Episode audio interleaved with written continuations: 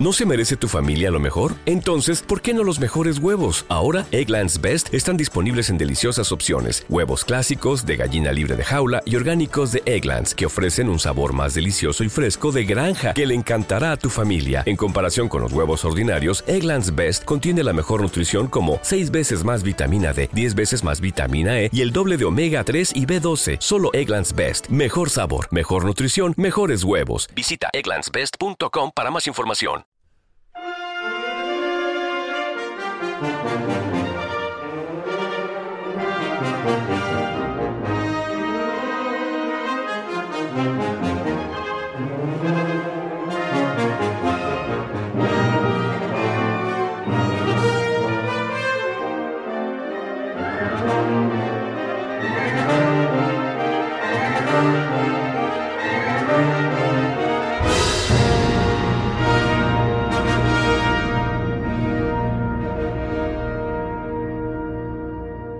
Bienvenidos a Los lunes al Do, el spin-off de Anónimo Cuarto que hoy debuta como programa independiente dentro de nuestro canal y que nos estará acompañando todos los lunes que no haya programa central, digamos, programa gordo donde esté la chicha, como seguirá viendo cada dos lunes.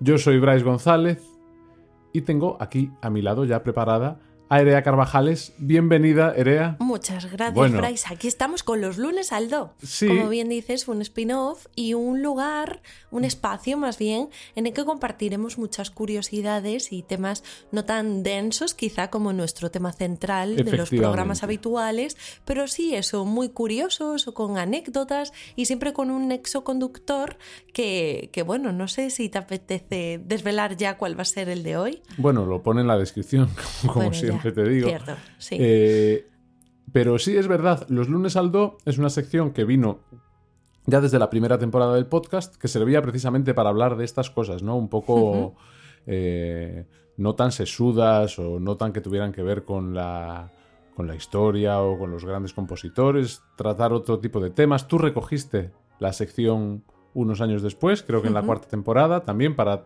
llevarla un poco por los mismos derroteros. Y hoy vuelve, como decíamos, en este nuevo formato que vamos a llevar a cabo esta temporada, donde los programas, eh, digamos, centrales de Anónimo van a venir cada dos semanas, pues en el lunes que no haya programa estaremos haciendo este lunes al do. Hoy la gente lo ha podido ver ya en el título descripción del programa, vamos a hablar de compositores sordos. Y si te parece, Erea, sin más dilación, mientras se va fundiendo ya la música de cabecera que hemos elegido para esta sección, nos metemos en este terreno tan apasionante.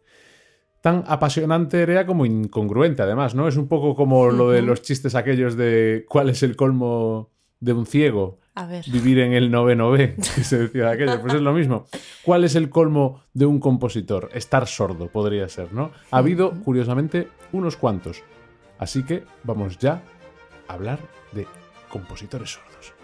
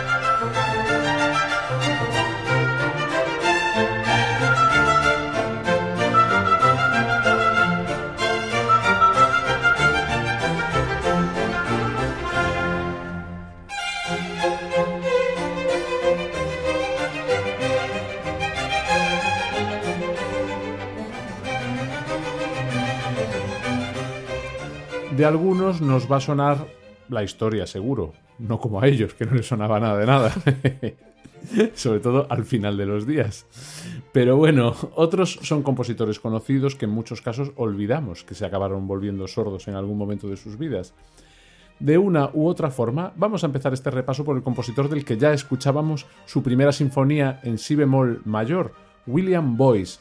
Esta era una grabación de la Academy of St. Martin in the Fields dirigida por Sir Neville Marriner en una grabación del sello Decca de 1978. Como decías, William Boyce, un compositor inglés nacido en 1711, fue contemporáneo de Händel, Arn, de Gluck o de Bach, compositores todos con los que tuvo trato y buena relación. Llegó incluso a conocer a un joven Mozart que respetó profundamente su obra. Siendo maestro de los King's Musics, Boyce llegó a ostentar una responsabilidad enorme en la música de la corte inglesa, componiendo música para funerales, bodas y coronaciones de la Casa Real. Y eso que Boyce se negó a hacer una versión nueva de Sadok the Priest para la coronación de Jorge III en 1761, porque le parecía que la versión de Händel era insuperable. Aparte ya vimos que Händel era su, era su colega máximo, así que código, código de amigo, código de bro. Código no, te quito el himno. El Sadok de Händel es lo mejor, paso de hacer otro. Por este motivo, además, se siguió utilizando en aquella época el Sadok de Pris de Händel y ha llegado hasta nuestros días como la obra que se interpreta en cada nueva coronación británica. Eso es. Poco antes de eso, sobre el año 1758, Boyce ya se había quedado casi totalmente sordo. De hecho, tuvo que dejar sus labores como organista. Con los años abandonó también la composición y la enseñanza, dedicándose principalmente a editar una colección de música eclesiástica en Kensington que sigue llevando su nombre. Con el tiempo haría lo propio con los archivos musicales de la catedral, completando el trabajo del que había sido su profesor y editando por primera vez obras de auténticos maestros ingleses como William Byrd o Henry Purcell. Boyce acabó muriendo de un ataque de gota en 1779 y fue enterrado en la Catedral de San Pablo, dejando un hijo músico, William Boyce Jr., contrabajista profesional y que en la época tenía un mérito brutal, además ser contrabajista profesional, ¿verdad? Había pocos contrabajistas y menos que pudieran vivir profesionalmente de ello. Dejamos a Boyce, dejamos las Islas Británicas y el siguiente en la lista y en el orden cronológico pues merece poca presentación. Seguramente cuando hemos hablado de músicos sordos, a todos se nos ha venido a la cabeza un compositor, ¿verdad? Ludwig van Beethoven, el sordo más conocido de la historia de la música y casi de la historia universal. Beethoven comenzó a notar problemas de audición poco antes de cumplir la treintena y cuando entró en esa década ya estaba con pensamientos suicidas debido a esta sordera. Hmm, a pesar de todos sus intentos para revertir la situación y evitar su, incipiente sordera, Beethoven fue aceptando poco a poco que llegado a un punto dejaría de oír por completo. Hmm. Lo que no aceptó nunca fue el no saber por qué.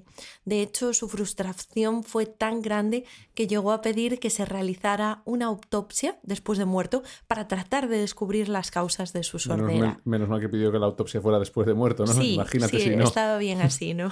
Porque de lo contrario, bueno, pero ni siquiera post-mortem tuvo suerte Beethoven. Aún a día de hoy, su sordera sigue siendo todo un misterio. Por supuesto, a lo largo de los años ha habido también tiempo para rumores de todo tipo. Desde que fue un problema en los nervios auditivos, a la sífilis, el envenenamiento por plomo, que esa la escuché yo varias veces, o una simple herencia genética. Lo que sí que sabemos es que cuando compuso sus últimas piezas estaba completamente sordo. Piezas tan alucinantes como esta.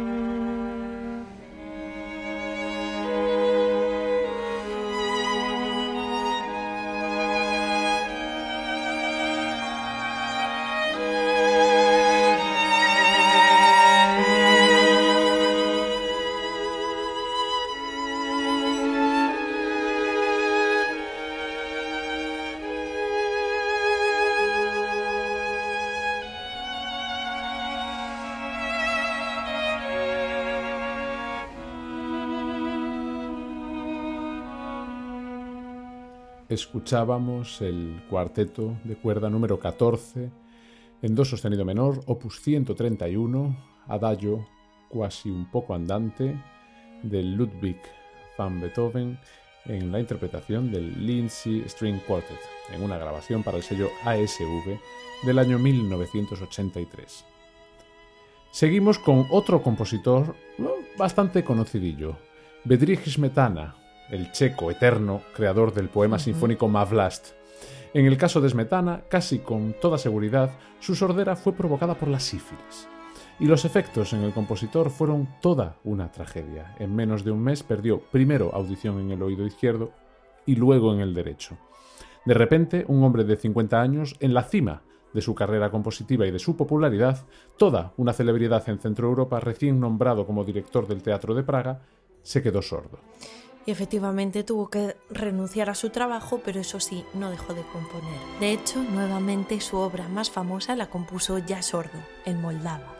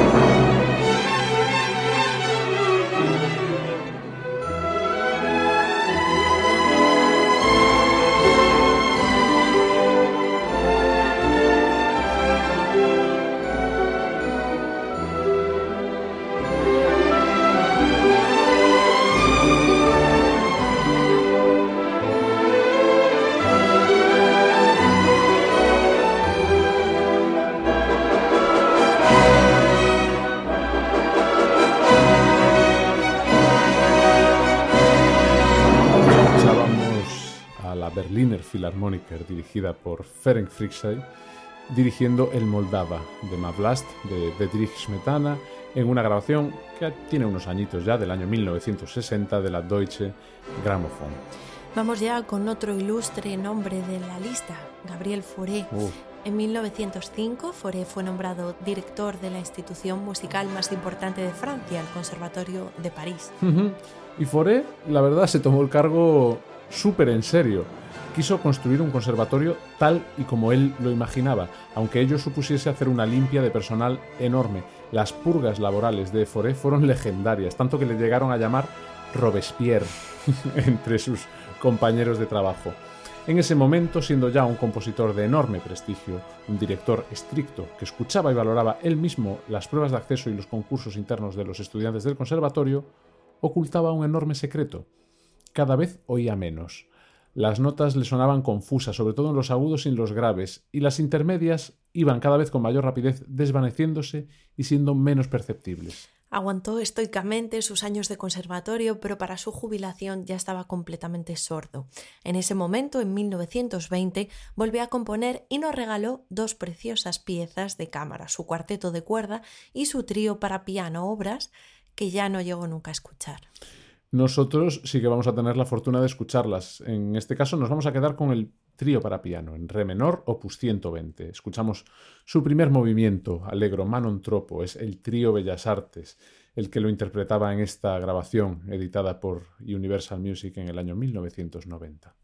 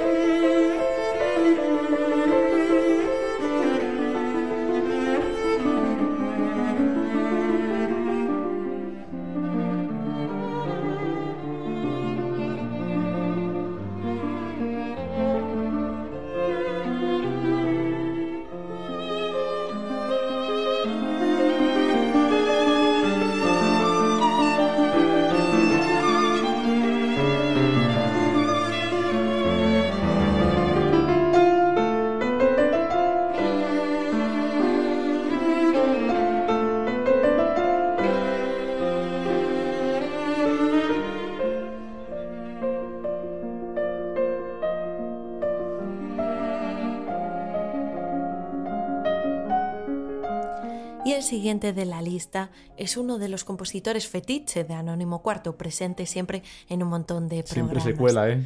Vaughan Williams. En el caso de Williams sabemos fehacientemente a qué se debió su sordera, y no fue por ninguna enfermedad, fue en la Primera Guerra Mundial estando alistado en el Real Cuerpo Médico del Ejército como soldado raso y más tarde ascendido a subteniente en la Real Artillería de Guarnición, era responsable de accionar enormes cañones de 60 libras. La exposición tan prolongada a estos artefactos bélicos hizo que Williams comenzara a perder paulatinamente su oído. Cuando escucho artillería de guarnición me imagino un montón de guisantes. Madre mía, no te voy a negar que no lo haya pensado. Me, imaginaba a Bogan Williams con su, con su uniforme de soldado y, aquí un estandarte en el pecho con un, con un, poco, de, con un poco de rúcula y dos tomates. Bueno, perdón, que es que lo... que me lo imaginé. Bueno, ya está. Eh, bueno, Williams vivió con esto el resto de su vida, ¿no? Y cuando murió, en 1958, igual que Boyce, que Beethoven, que Smetana o que Foré, estaba completamente sordo. E igual que todos ellos, siguió componiendo. E igual que Beethoven, ya con 70 años y absolutamente sordo, escribió su novena sinfonía en 1957. Vamos a escucharla, la novena de Vaughan Williams, en mi menor. Escuchamos su moderato maestoso primer movimiento, lo interpreta Bryden Thompson, que se ponía al frente de la London Symphony Orchestra en un registro del sello Chandos del año 1991.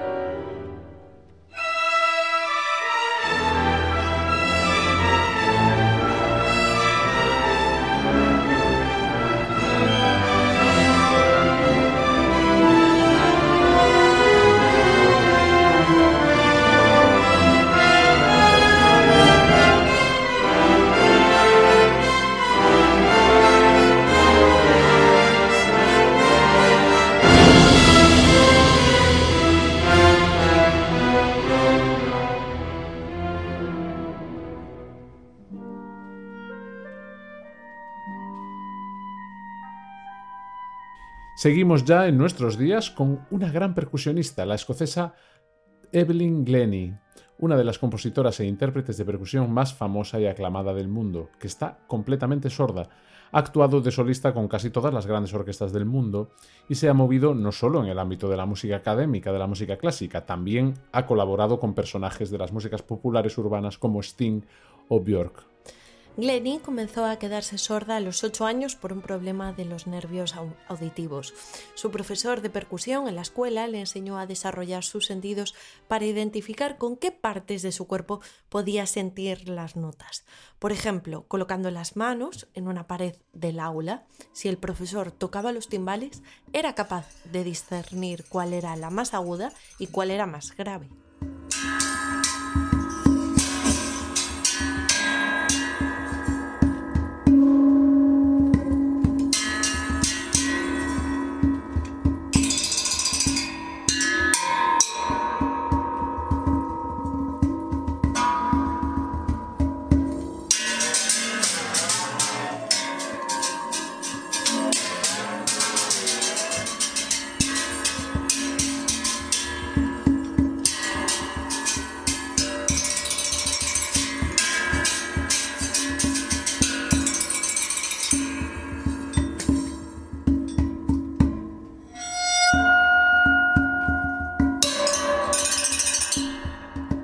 Escuchábamos a Evelyn Glennie haciendo una improvisación con un waterphone.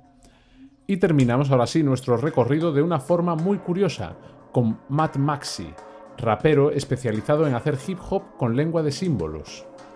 Maxi ya nació con una pérdida severa de audición, no podía oír sonidos más abajo de los 90 decibelios y dado que una conversación se produce en torno a los 60 decibelios, pues Maxi solo podía distinguir auditivamente los sonidos muy fuertes.